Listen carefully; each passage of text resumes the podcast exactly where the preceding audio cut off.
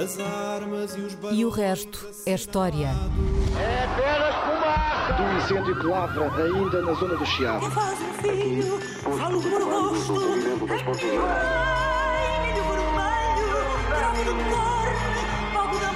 quer transformar este país numa ditadura.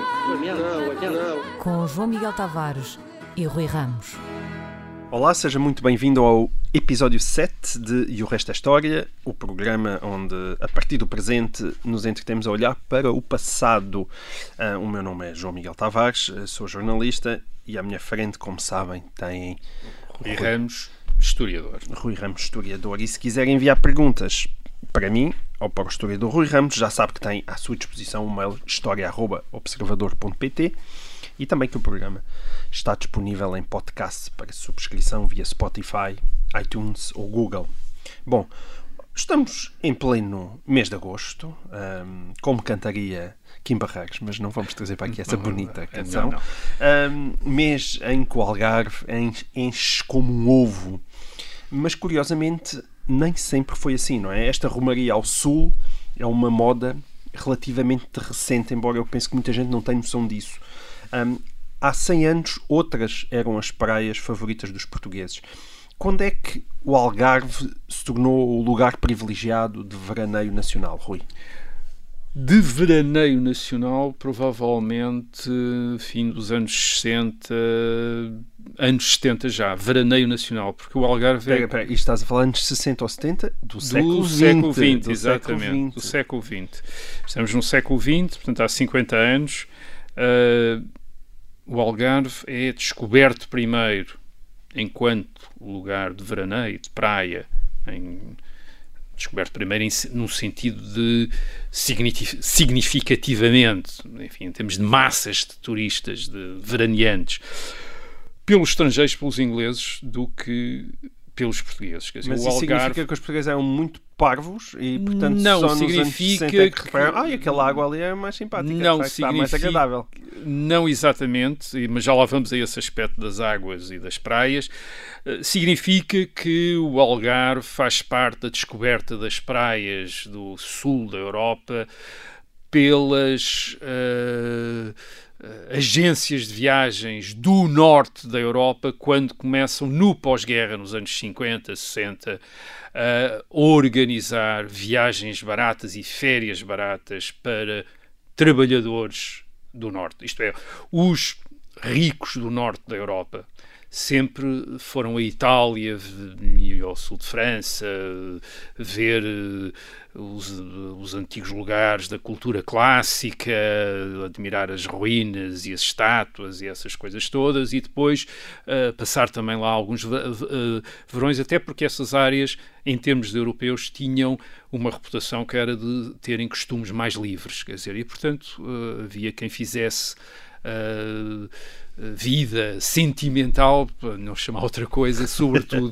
no sul da Europa, isto é, desde Sim. o Oscar Wilde até outras, Claro. até, outro, uh, até Conhecemos outras pessoas. Portanto, faziam-se norte da África, havia a ideia de, um, de costumes livres. Portanto, esse, eh, os literatos, uh, as classes... passeavam pelas eh, ilhas já gregas há muito Mas a- os povo. trabalhadores, a população, os, eh, a gente com as férias pagas, quer dizer, de férias pagas, isso é um fenómeno do pós-guerra, é um fenómeno ligado à aviação também, aos, aos a voos mais baratos, e é nesse momento que o sul de Espanha, eh, que eram também uma, uma a costa espanhola no sul também uma região mais ou menos árida e pouco considerada de repente se torna também um se desenvolve dramaticamente com o turismo do norte da Europa e Portugal é apanha, Portugal através do Algarve é apanhado na mesma onda as Peraí, autoridades Mas, aí, tu, pera lá, mas então Diz. temos que corrigir aquilo que é uma injustiça histórica. Porque nós, portugueses,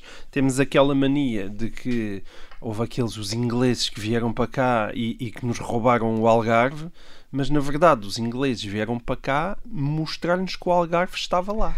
Sim, quer dizer, obviamente, da parte das autoridades portuguesas houve também um esforço para tornar o Algarve de, eh, um local de turismo, quer dizer, é, é no princípio da década de 60, entre 63 e 65, que se fazem grandes investimentos, por exemplo, com o aeroporto internacional de Faro, sem o qual todos aqueles voos baratos não poderiam ter uh, aterrado e, e, ser fácil sair do aeroporto e ir dali um, um tempo para a praia. Ao mesmo tempo também a escola de hotelarias e coisas assim, isto é o desenvolvimento da hotelaria. Nós precisamos de pensar, tinha aqui um número interessante, que em 1951 o Algarve tem quatro hotéis quatro hotéis. Em 1951 tem três pensões e uma casa de hóspedes. Quer dizer, era o que havia ali. Obviamente devia haver uh, particulares que alugavam quartos, etc. Mas quer dizer, isso era o, a infraestrutura.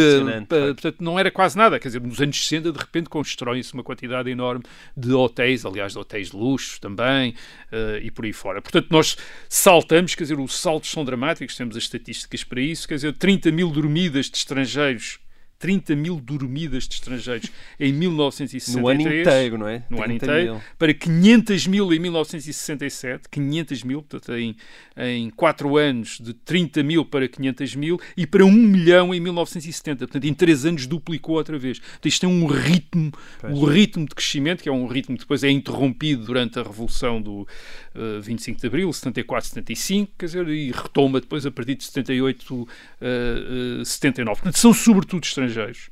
São sobretudo estrangeiros. Curiosamente, no Algarve, aquilo a que os portugueses, os vederaneantes portugueses davam mais eh, deram durante, tradicionalmente, mais importância não era às praias, mas era às termas, as termas de Monchique, quer dizer, essas é que era o, iam, o destino. Iam para o Algarve para ir para a montanha. Para ir para a montanha, para as termas. Porquê? Em grande medida primeiro, primeiro porque o Algarve não era propriamente um dos lugares mais acessíveis quem ia de Lisboa ou do Porto, ou do Porto em Portugal. Basta dou aqui só duas referências. O caminho de ferro chega a Faro em 1889, quer dizer, é, um, é talvez uma das últimas regiões do país a ser alcançadas pelo caminho de ferro. No século XIX, antes do automóvel, o caminho de ferro era, apesar de tudo, a maneira mais confortável de viajar. Portanto, isso e mais segura, portanto havia também obviamente a, a navegação, mas era uma estava sujeito ao mar e sujeito a uma série de, de imprevistos associados ao clima e, ao, e à ondulação e companhia, portanto a maneira mais uh, tranquila e segura, apesar de tudo, era o caminho de ferro, e para ir para o Algarve só a partir de 1889 é que se podia chegar a Faro de uh, caminho de ferro. E depois com uma estrada em condições, uma estrada como deve de ser, é em 1932, quer dizer, que há uma primeira estrada em condições, Sim, condições... até ao Algarve. E, Exato. Condições Mas, na verdade... Bem, nós temos a mania que temos um país muito plano, não é? Mas quando vemos a A2 a vir desde de não, Lisboa Portugal, até Algarve, isto podemos é falar só numa... viadutos atrás de viadutos. Portugal é dos países portanto... mais acidentados, é um dos países mais acidentados da Europa aliás, da Península Ibérica, a Península uh, Itálica, a Itália e depois os Balcãs são as regiões mais acidentadas uh, da Europa, é, estão à volta do Mediterrâneo, é aí onde estão o grande relevo a partir dos Alpes para cima, aquilo, a Europa torna-se uma espécie de planície. Fazer uma autoestrada no planície é uma coisa, fazer uma autoestrada entre vales e serras e barrancos, etc., dá isso. Quer dizer, uma autoestrada até ao Algarve, as pessoas devem ter experiência, aquilo é uma série de pontes, eh, a partir de determinada altura, é pontes até ao, até ao Algarve. Portanto, não era fácil. E agora imaginem sem a sem a estrada, sem a autoestrada, claro. a subir e a descer aquelas, uh, aquelas, aquelas serranias. Mas, por outro lado, também as praias que interessam aos veraneantes portugueses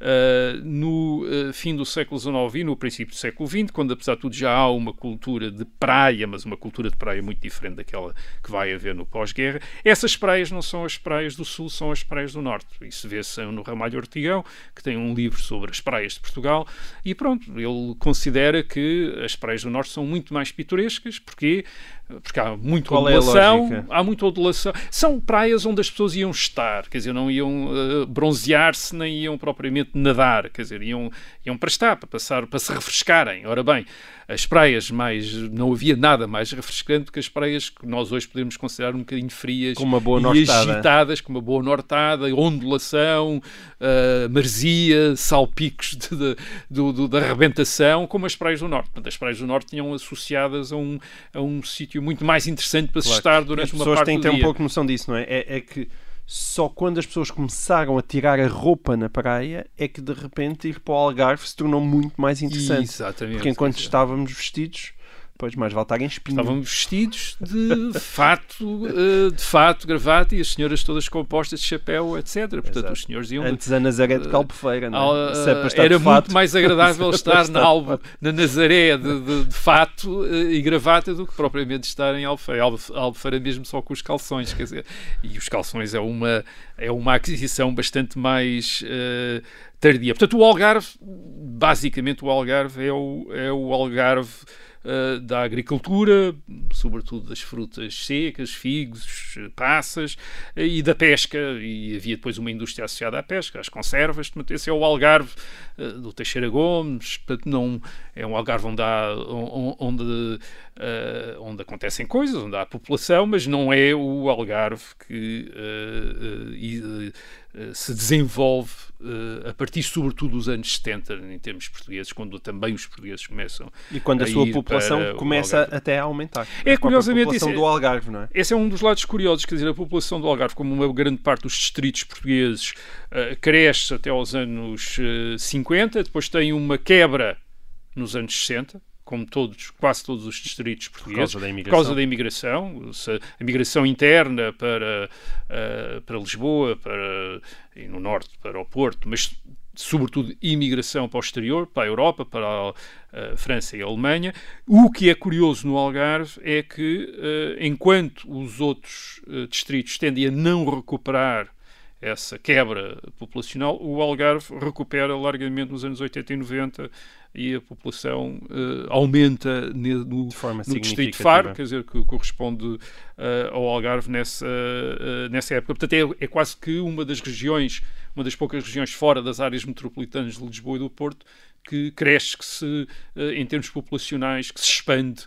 Eh, e isso está, obviamente, associado ao turismo, quer dizer, dali de Muito repente ter-se ter tornado a nossa grande, a nossa grande região turística, sobretudo até ao- há pouco eh, tempo, até há 5, 6, 7 anos, quando de repente os turistas também descobriram Lisboa e o Porto. Mas antes dessa eh, descoberta, de facto, aquilo que os turistas, uma grande parte dos turistas europeus eh, conheciam de Portugal era o Algarve. E tínhamos aquele comentário curioso que era: Ah, Portugal, nunca lá estive, mas, mas fui ao Algarve. E imaginava-se que era perto Atenção, mas essa, atenção. Historicamente, eu diria que esse comentário é até bastante preciso, não é? E Sim, já- se eles tivessem essas informações históricas e não fosse mera ignorância, mas está bem. ok, então mas vamos então a essas informações históricas, já, já que estamos a falar do Algarve, não é?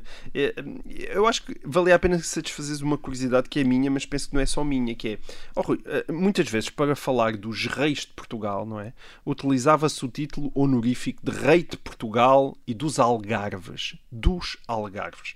Este plural deve-se soar esquisito à maior parte das pessoas. Como assim Algarves? Que plural é este? Afinal, o Algarve não é só um.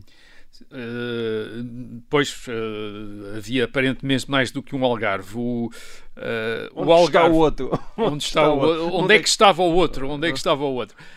O, o Algarve, o- os reis de Portugal associam-no ao título precisamente numa lógica que falámos nos programas anteriores de aumentar os- as unidades uh, políticas de que eram reis. Portanto, o Algarve não era propriamente um reino com instituições autónomas, nem com nada, quer dizer, era um território que estava totalmente integrado no reino de Portugal, mas, era os para compor reis, o título, ficava mais para não ficarem só reis de Portugal, Portugal. quando o rei do, de Castelo e de Leão e demais, enfim, eles todos tinham uma série de títulos, os nossos vizinhos, os vizinhos dos reis de Portugal ao lado, e portanto o rei de Portugal também, Também se pôs rei mais de Portugal. Curiosamente, teve de disputar o título de rei do Algarve com o rei de Castela, que também queria ser rei do Algarve, aliás, em sucessão de um primeiro rei do Algarve, enfim, o emir do Algarve, que era o emir de Niebla, que é uma população, que é um- uma povoação no sul de Espanha, e os emires desse muçulmanos, portanto, estamos a falar antes da conquista eh, cristã do Algarve, eh, o Algarve esteve sujeito a esse emir, que era o emir do Algarve, portanto, Algarve queria dizer Ocidente, portanto era uma designação geográfica para o Ocidente do Andaluz. O Andaluz era a expressão árabe para a Península Ibérica, portanto era o nome árabe para a Península Ibérica, e o Algarve era, portanto, o Ocidente da Península Ibérica. Portanto, a tradução Algarve ao, Andaluz. Andaluz é o Ocidente da Península Ibérica. Portanto, E ficou aqui este Ocidente, que era o, o Emir de Niebla, que, para resistir às avançadas portuguesas, se declarou vassalo. Estamos a falar do uh, século XIII, se tornou vassalo do rei de Castela e uh, o rei de Castela sentiu que era herdeiro do Emir de Niebla e, portanto, uh, herdeiro do reino do Algarve e quis também ser rei do Algarve. O rei de Portugal quis também ser do rei do Algarve e durante ali um tempo havia vários houve vários reis do Algarve. Mas isso significa que tu também podes interpretar a conquista do Algarve como uma conquista contra os muros, mas também contra Castela? Também contra Castela, sim, porque Castela também uh, reivindicava precisamente o, o Algarve, na medida em que, uh, tendo o uh, digamos, o soberano muçulmano do Algarve como seu dependente, achava que também tinha uh, direito aos territórios que estavam nessa dependência e que estavam a ser conquistados pelos portugueses. Portanto, estavam a ser conquistados pelos portugueses contra quem, exatamente? Aparentemente contra, os, contra o, uh, o emir do Algarve, uhum. o, o, senhor que estava lá okay. em Niebla. Mas como o senhor de Niebla estava sujeito ao rei de Castelo, estavam-se também a ser também. conquistados contra Portanto, o okay, rei de aí Castelo. já temos um Algarve. Portanto, aí temos o Algarve. É que, onde é que vem o Algarve número 2? O Algarve número 2 aparece em, com o rei Afonso V, em, a partir do, do década de 70 do século XV, 1471, que começa a intitular-se rei, do de Rei de Portugal e dos Algarves de Aquém e de Além-Mar em África. E é que está a pista, quer dizer, o, Portanto, o Algarve, o outro Algarve, Algarve está em Marrocos. era em Marrocos, quer dizer, okay. o outro Algarve, o outro Ocidente de que o rei de Portugal também era rei, estava Aleimar, estava em Marrocos, e isso tinha a ver, obviamente, com o processo iniciado pelo avô de Dom Afonso V, o rei Dom João I, em 1415, quando conquistou Ceuta, quando conquista Ceuta. Uh, e depois o Dom Afonso V conquista outras praças no norte da África. África. O, que lhe, o, o, o Dom João I intitulou-se apenas uh, Rei de Portugal do Algarve e Senhor de Ceuta, Uh, mas o, o, Afonso V, uh, tendo mais do que uma, praça, uma, uma, uma, cidade, uma praça no norte da África, achou uh, por bem pressupor uma espécie de unidade entre o Algarve de cá e, o, e, o nor, e essa parte do norte da África, chamar-lhe Algarve também e dar a entender que era rei desses Algarves de Alquém e de uh, e da Alemar. Portanto, é uma espécie de projeção no, uh, na, e que é um processo interessante porque é as conquistas destes dos reis peninsulares fora da Europa são sempre são vistas frequentemente como um prolongamento das conquistas que eles fizeram na Península Ibérica. Portanto, há um prolongamento e portanto eles estão a entender seu, isto é, ele está a conquistar Ceuta, uh, Tanger e, e, e, por aí fora como se estava a conquistar Silves, Faro e Tavira. O que é, mas o que é curioso é que apesar de nós já não termos posições em África desde o final do século XVIII. África, posições do norte sim, da África. Peço desculpa, no norte da África desde o final do século XVIII. Uh, os, o rei português continuou a ser rei de Portugal e dos Algarves, mesmo o rei Dom Carlos é rei de Portugal e dos, e dos Algarves. dá quem da Alemanha em África. E o rei Dom Manuel II também, rei de Portugal, de, rei de Portugal e dos Algarves dá quem. Eh, não havia Isto em mil... Parece como no Vaticano, que também começa, continua a ter uma espécie de bispos Sim, em... partibus, quer dizer, isto é de dioceses, de que, já não, que já não existem, que são Exatamente. muçulmanas há, É, não, há aqui é uma coisa, anos. é uma Curiosamente, o, o, deixámos de ter a última possessão, que era Mazagão, uma vez que Ceuta, que ainda é espanhola, em, e ainda tem as armas de Portugal, Exato. em 1640 foi um dos poucos territórios que optou por ficar uh, do lado de Espanha, isto é, que não se não regressou à monarquia uh, uh, portuguesa, enfim, do, do, lado de Espanha, do, obviamente do ponto de vista deles, do rei legítimo de Portugal, que era Filipe, uh, Filipe IV, mas tirando esse, esse pormenor, portanto, ficou a, a última praça portuguesa, que é Mazagão, que é, é abandonada em março de 1769, mas curiosamente deixou de se ter Mazagão no Norte da África passou-se a ter uma Mazagão no Brasil, onde ainda há, no estado da Amapá, e a população foi levada para lá, chamava-se Nova Mazagão, acho que agora se chama só Mazagão, portanto é uma transferência dessa praça do uh, Norte da África para, portanto, o Algarve, digamos, não, o Algarve podia-se ter estendido para o Brasil e, portanto, esse Algarve da, quem, da, da, da Alemar, portanto, hoje está lá no... Está no, está no Brasil. Está no Brasil, portanto, é a partir de 1769, faz uh, também Uh, tem agora um, Uma efeméride. uma efeméride também. redonda, como costuma-se dizer na Exatamente, imprensa. pois, 69, exatamente. Depois, 250 anos. Ahm, muito bem, olha, e assim terminamos esta primeira parte e o resto da história. Voltamos já de seguida.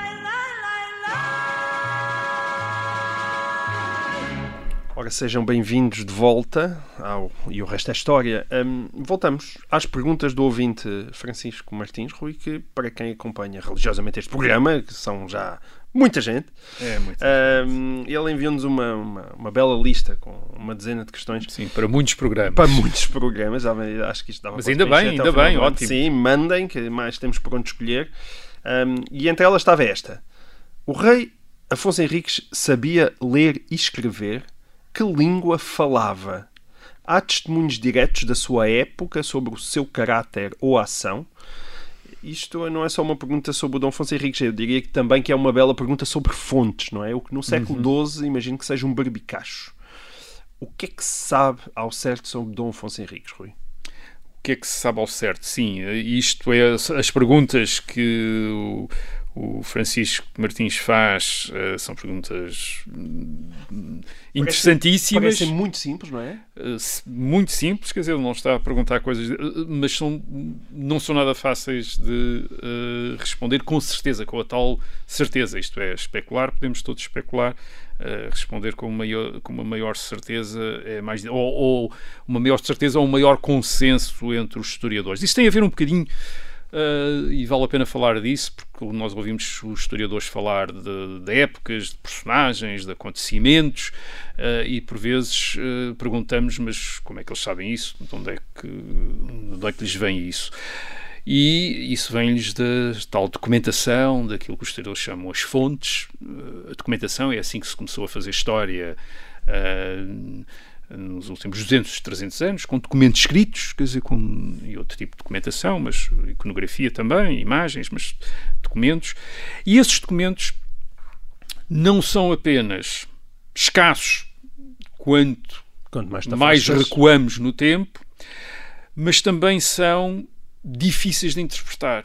Isto é, são difíceis de interpretar logo, que, logo porque por vezes não temos a versão original do documento, temos cópias dos documentos e nessas cópias não sabemos o que é que foi reproduzido fielmente e o que é que não foi.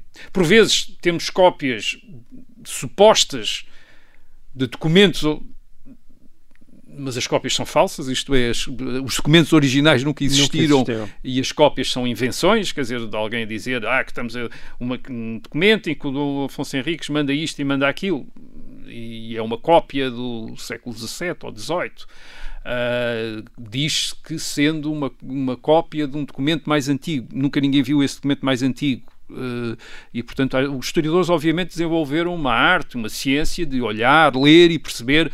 Bem, isto não é daquela época, porque obviamente conhecem-se documentos, alguns documentos originais daquela época e há erros, eh, dos, os falsificadores tendem a cometer erros, quer dizer, que permite identificar eh, anacronismos, quer dizer, que permite identificar eh, A veracidade ou falsidade. Mas às vezes não é fácil. E, e os historiadores discutem entre si. O documento é falso, não é falso. E depois também há uma certa dificuldade em ler os documentos. Quer dizer, nós estamos habituados a ler os documentos hoje como se fossem, como se os autores dessa documentação, quando é uma narrativa, uma descrição, ah, tentassem ah, reproduzir aquilo ao que estavam a ver ou aquilo que existia. E por vezes não era bem isso que um autor de documentos ah, medievais, bem, e pode-se dizer até hoje, mas não vamos eh, complicar a conversa, ah, tentava, quer dizer, por vezes ah, o documento, quando fazia uma descrição, mais do que tentar descrever, tentar reproduzir o que tinha, digamos, à frente uh, de si, portanto, como um pintor realista faz, ou como um escritor realista faz hoje em dia, ou como um repórter, ou como um jornalista, ele estava a tentar construir um relato que correspondesse a um ideal. Portanto, quando está a descrever um rei, agora para voltar ao para ir ao Afonso Henriques, quando está a descrever um rei, provavelmente não estava a tentar ser um fotógrafo, mas estava provavelmente a fazer com que a construir um retrato que correspondesse não à pessoa que ele tinha ou que ele teve à sua frente, se é que o conheceu, mas ao, à maneira como os reis deviam ser, ao modelo, ao ideal de um rei. Uhum. E, portanto, as referências que por vezes nós temos na documentação ao Afonso Henriques dão-nos esse problema, quer dizer, os problemas seja, que é... Já se usava o Photoshop na época. Era uma dizer. espécie de grande Photoshop, exatamente. e muito complicado e, e, difícil também às vezes de, de, de, de reparar o que é que lá estava. É, Portanto, nós, sob fontes sobre o Dom Afonso Henriques, temos a dificuldade de às vezes não saber se essas fontes, ou não ter certeza se essas fontes eram contemporâneas do rei, mesmo quando dizem que são, ou 100 anos depois, 200 anos depois, uh, ou então se não correspondem a uma espécie, nós hoje diríamos uma idealização, uma foto, Sim, da personagem, um é? Photoshop, quer dizer, do, do rei. Por exemplo, a Crónica dos Gotos, que é uma das fontes, uma crónica sobre a datação da qual também há dúvidas, descreve, quer dizer, dá uma descrição do rei, quer dizer, o rei aparece nessa uh, uh, fonte como um um homem destro nas armas, quer dizer, portanto, um bom guerreiro, eloquente, portanto, falava extraordinariamente, muito prudente, cauteloso uh, e muito e de engenho claro, portanto, uma inteligente, bastante inteligente, quer dizer, agora isto parece uma fórmula, quer dizer, é uma fórmula de é, é uma fórmula descrita, quer dizer, certo. que é usada em relação a um personagem que nós queremos apresentar da melhor maneira. Repare, isto é curioso. Isto, Mesmo isto a história existe... da espada de Dom Afonso Pronto, também, essas coisas, que a espada tinha. Essas coisas todas, quer dizer, é muito, são tradições, quer dizer, nós não podemos negá-las completamente, mas aceitá-las também às vezes é difícil. Repare, só para em relação às pessoas, uh, essa, esta idealização era também às vezes feita em relação aos locais, quer dizer, nós temos por exemplo, transmissões de propriedade em que é descrita a propriedade ou o terreno ou o, que é que, o bem que está a ser, a ser doado ou a ser vendido e, e, vem com uma descrição, a descrição diz uh, o território, portanto, um determinado terreno com os seus moinhos, vinhas, pomares, etc não quer dizer que estas coisas existem, isto é uma forma de tabelionar, quer dizer, é uma, é uma fórmula, quer dizer, é uma, é uma, uma forma de escriba, quer dizer, os escribas escreviam desta maneira. Reparem que eles, uh, e é preciso também notar isso, isto são pessoas, isso tem a ver com que língua é que falava do Fonseca escreviam uma língua diferente daquela que falavam, quer dizer, portanto, a escrita está associada àquilo que eles achavam que era latim, nós hoje chamamos latim bárbaro, porque já não tem nada a ver com o, o latim uh, antigo, o latim do tempo do, dos uh, imperadores, dos Césares, portanto, é um, é uma forma degradada de, uma de, de língua, é um, muito bastante, bastante, bastante enfim, é, é, é, já quase uma outra língua que por vezes se consegue reconhecer uh, o português, isto é, se percebe quando eles são um bocadinho mais Uh, menos letrados já estão quase a dar a já dão a perceber que estão que a língua que eles falavam uh, como é, é o portunhol era um latinhol. Um latinhol quer dizer uma espécie exatamente portanto já deixavam uh, já deixavam transparecer aquilo que falavam e portanto usavam muitas fórmulas quer dizer usavam muitas fórmulas portanto é a partir daí que nós temos, digamos, de especular ou de tentar imaginar como é que era o Dom Afonso Henriques, o que é que ele fazia, quais eram as suas ideias, dizer, isto é, com documentos que não sabemos bem se eram do tempo dele ou, por vezes, ou, se, eram, ou se são posteriores, e se são uh, verdadeiramente autores que tentaram fixar alguma coisa que existia ou que uh, pura e simplesmente estavam a usar fórmulas uh, tabelionares, quer dizer, isto é, fórmulas de escriba que, que, uh, que já vão automaticamente, como, sobretudo para quem não tinha uma grande. Reparem. Escritos do seu punho também não há nada, não é? Não há nada. Não, provavelmente não sabemos. o ler e o escrever são. Tarefas ou operações especializadas, digamos assim, é como programar um computador hoje ou fazer, quer dizer, a pessoa não tinha de fazer ela própria, podia ter, um, sobretudo um rei tinha um escriba para lhe ler coisas e para lhe, e para lhe escrever as coisas, portanto a, a necessidade que ele teria de, de aprender a ler e escrever está mais associada a uma espécie de educação uh, do que propriamente a uma necessidade, quer dizer, de, uh, de uso da, Mas o da escrita dizer depois. É que nem isso sabe. Não, não sabemos. Ou seja, Dom. Afonso Henriques podia não saber ler nem escrever. Podia saber ler e escrever, podia não saber ler e escrever, não sabemos. Quer dizer, nós sabemos que alguns dos seus descendentes uh, próximos já escrevem ou são considerados autores de Sim. cantigas, de poemas, e portanto têm um, algum contacto com, uh, digamos, com fórmulas literárias, fórmulas. Uh, o rei também poderia ter, mas não, não lhe é atribuído, não, não lhe são atribuídos este género de, de, de produções. Por outro lado, o impacto dele é grande, quer dizer, o impacto que ele tem na imaginação, digamos, e nas tradições é grande. E porquê? Porque histórias associadas ao Afonso Henriques uh, sobrevivem. Aliás, o António G. Saraiva, que estudou isso, uh, considerava mesmo que havia, que terá havido uma gesta de Dom Afonso Henrique. Isto é um poema narrativo que terá sido primeiro, antes dos Lusíadas, portanto, o primeiro poema épico que teria como herói o Dom Mas Afonso Henriques. não restou uh, nada. da qual ficaram Ou pequenos uh, certos que foram integrados noutra certos ou,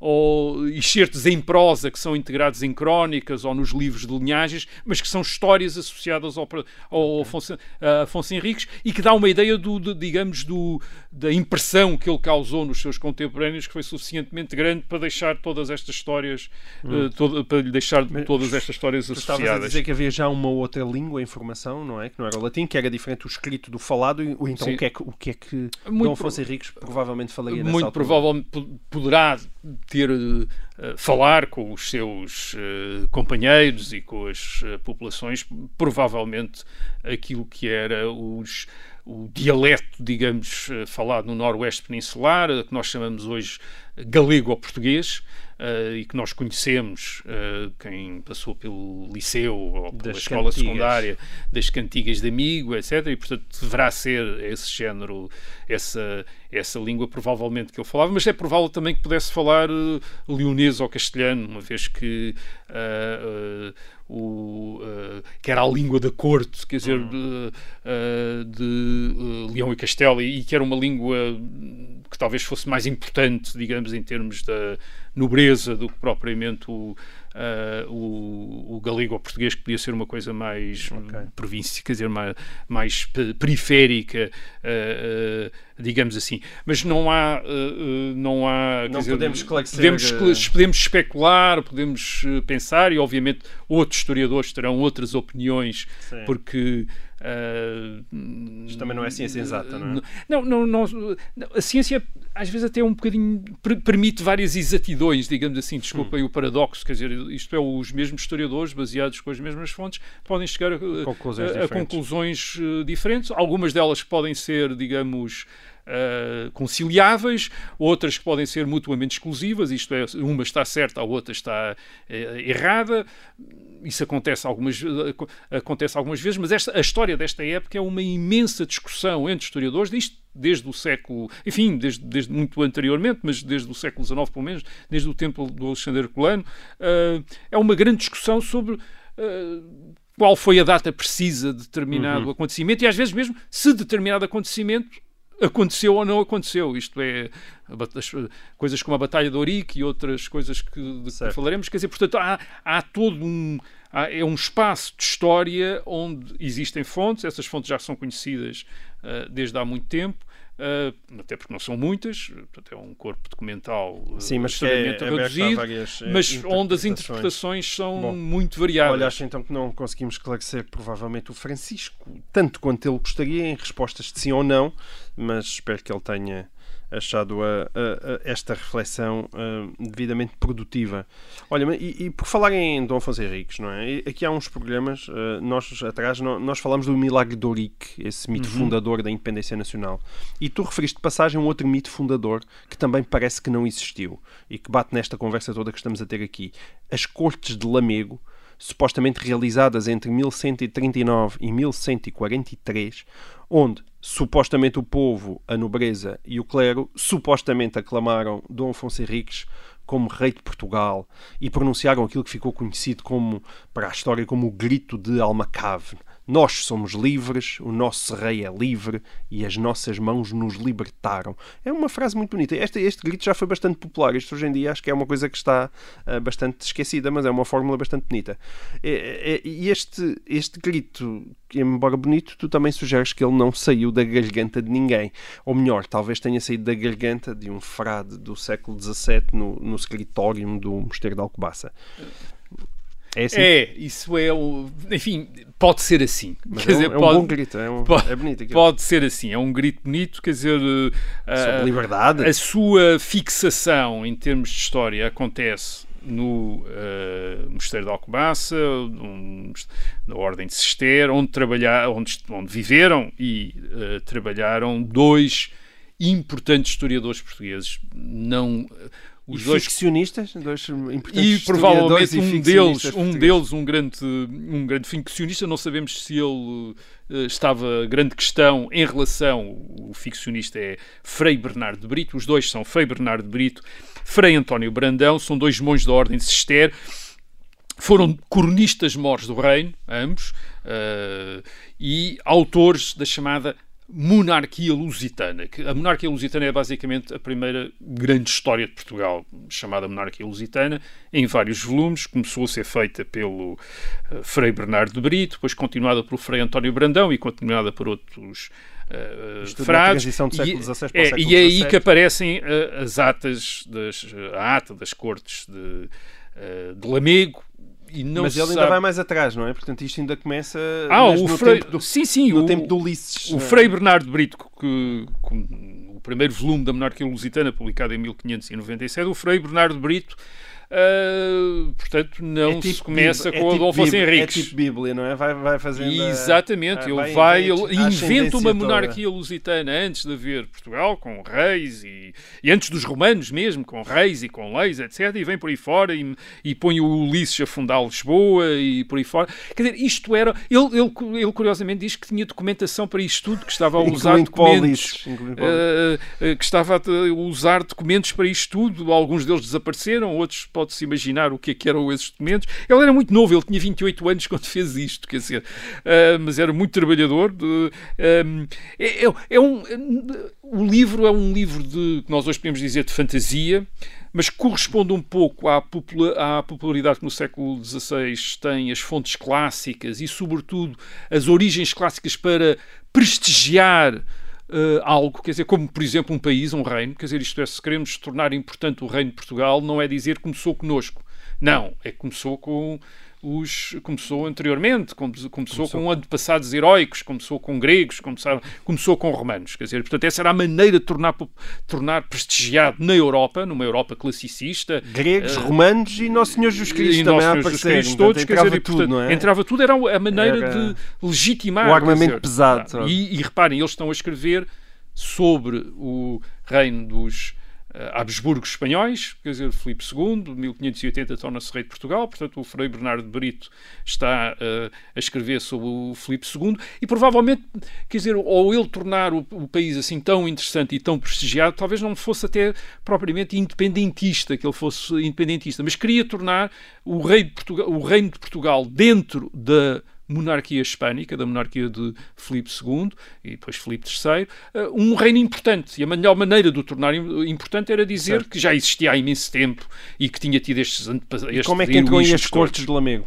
Ora bem, as cortes de Lamego já não são da, uh, a parte em que as cortes de Lamego aparecem já não, já não é de Frei Bernardo de Brito, é do seu sucessor, Frei António Brandão, um bocadinho mais novo, que, uh, que publica os volumes seguintes em já no século XVII, uh, uh, em 1632, e o, Fre o Frei uh, António Brandão é um historiador muito diferente do Frei, Bernardo, uh, do Frei Bernardo Brito. É muito mais cauteloso, é muito mais prudente, é muito mais atento à documentação e às fontes. E isso vê-se na publicação das atas da Corte de Lamego, que ele diz que lhe veio uma cópia às mãos, como sendo a, a, a cópia que nós, onde está esse tal grito uh, de Almacave, uh, e ele olha e diz que não teve, não viu o original, portanto não sabe se é verdade, uh, mas que vai publicar com algumas reservas, que vai incluir, também não, não tem bases para excluir e, portanto,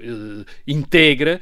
E, e, mas isso já é uma preocupação genuinamente sim, do sim, historiador. O, o Frei António Brandão é, sem favor, talvez o primeiro grande historiador português. Não é o, não é o, o melhor autor, o, o, o, grande escritor de história, porque aí o Fernão Lopes do século XV eh, batia facilmente, eh, ainda hoje, mesmo sendo um, um português mais antigo, uh, lê-se muito melhor uh, o da crónica de Dom João I do que, mas enfim, era um, um, um escritor verdadeiramente notável, Fernão Lopes. O Frei António Brandão não é tão bom escritor, escritor, mas é um grande historiador, faz um trabalho tremendo, quer dizer, isto é, anda por todo uh, países a procurar fontes, a procurar documentação. Uma grande parte da documentação sobre Dom Afonso Henriques, a origem do condado portugalense, Dom VI I, isto é sobre o começo da Idade Sim. Média em Portugal, deve-se ao Frei António Brandão. É ele o primeiro a identificar todas aquelas okay. fontes e usá-las, quer dizer, e usá-las. Usas, usas então, na monarquia lusitana, ele, portanto, fez. Então, não, não só não inventou tudo, como teve um cuidado. Teve um grande cuidado. Há muita coisa ali que depois o Alexandre Colano mais tarde veio a dizer, como no caso das, artes, das Cortes de Lamego, é falso isto é tudo uma é, é absolutamente falso, uh, mas que curiosamente o Frei António Brandão já incluiu com algumas reservas. E agora o ponto aqui é que ele incluiu isso, portanto, na, na, na sua, uh, na sua uh, parte, na parte que escreveu da monarquia lusitana, e é uma das partes que tornaram-se imediatamente mais populares. E porquê? Porque de alguma maneira Reparem, o livro é o, uh, a Monarquia Lusitana, escrita pelo, a parte escrita pelo Frei António Brandão, publicada em 1632. Em 1640, a restauração de Portugal uh, com o Duque de Bragança. Ora bem, o que é que as Cortes de Lamego tinham a ver com isto? As Cortes de Lamego, precisamente, tinham tinham, digamos, pertence supostamente estabelecido que os estrangeiros não podiam ser reis de Portugal e que as infantas uh, casadas com estrangeiros também não podiam herdar nem os seus descendentes o rei de Portugal. E, portanto, se as cortes de Lamego fossem verdadeiras, excluíam os Filipes, os, Filipes, os reis de Habsburgo, de, uh, da coroa portuguesa. Porquê? Porque Filipe II, em 1580, quando se torna rei de Portugal, torna-se rei de Portugal por ser, era estrangeiro, é, é, rei de Espanha, mas era filho de uma infanta portuguesa. E, portanto, e, portanto as e, cortes de Lamego impediam e, isso. E, portanto, as cortes, se as cortes de Lamego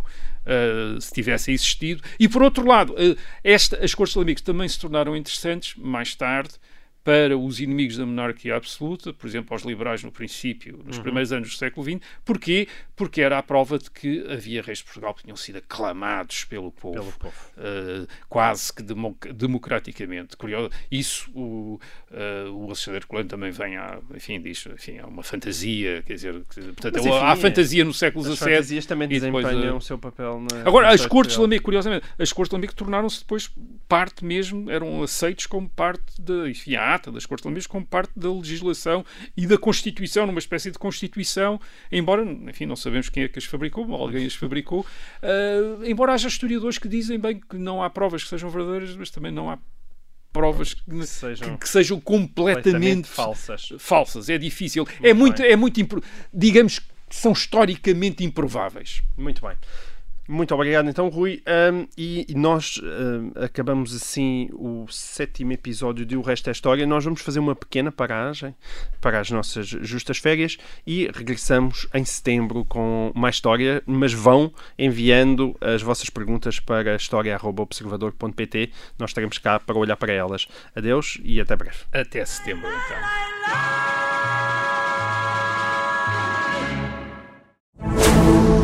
Rádio Observador. Ouça este e outros conteúdos em observador.pt/barra rádio e subscreva os nossos podcasts.